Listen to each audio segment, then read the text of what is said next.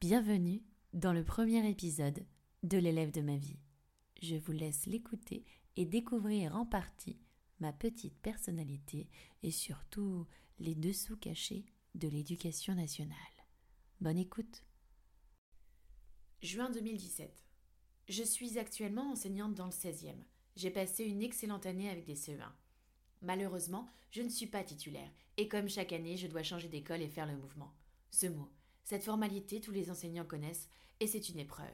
Le mouvement, cela paraît simple. Les enseignants font leur vœu, c'est-à-dire le choix des écoles où ils souhaitent travailler, et ils attendent leur affectation.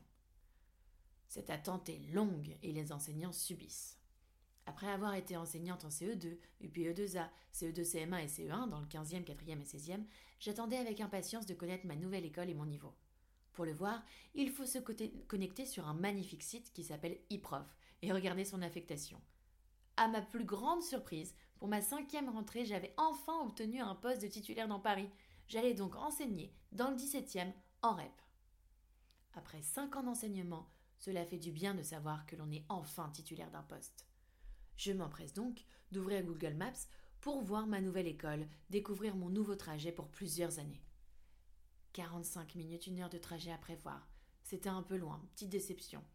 Mais ce n'est pas grave, j'avais enfin un poste. Je décide d'appeler l'école pour me présenter et connaître mon futur niveau. Le premier appel est difficile à passer. J'avais envie de faire bonne impression. J'avais envie de tomber dans une bonne école, une école dans laquelle je me sentirais bien. Je prends une grande respiration et je compose le numéro. Cela sonne. J'attends, ça sonne encore.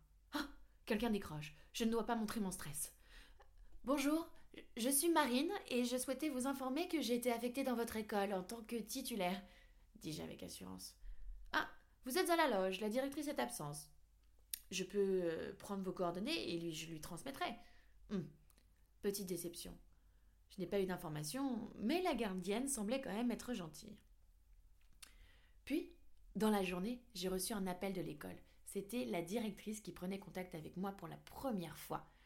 Nous avions convenu d'une rencontre la fameuse rencontre qui me fait toujours peur. Je transpire, je tremble, c'est l'horreur. La suite au prochain épisode.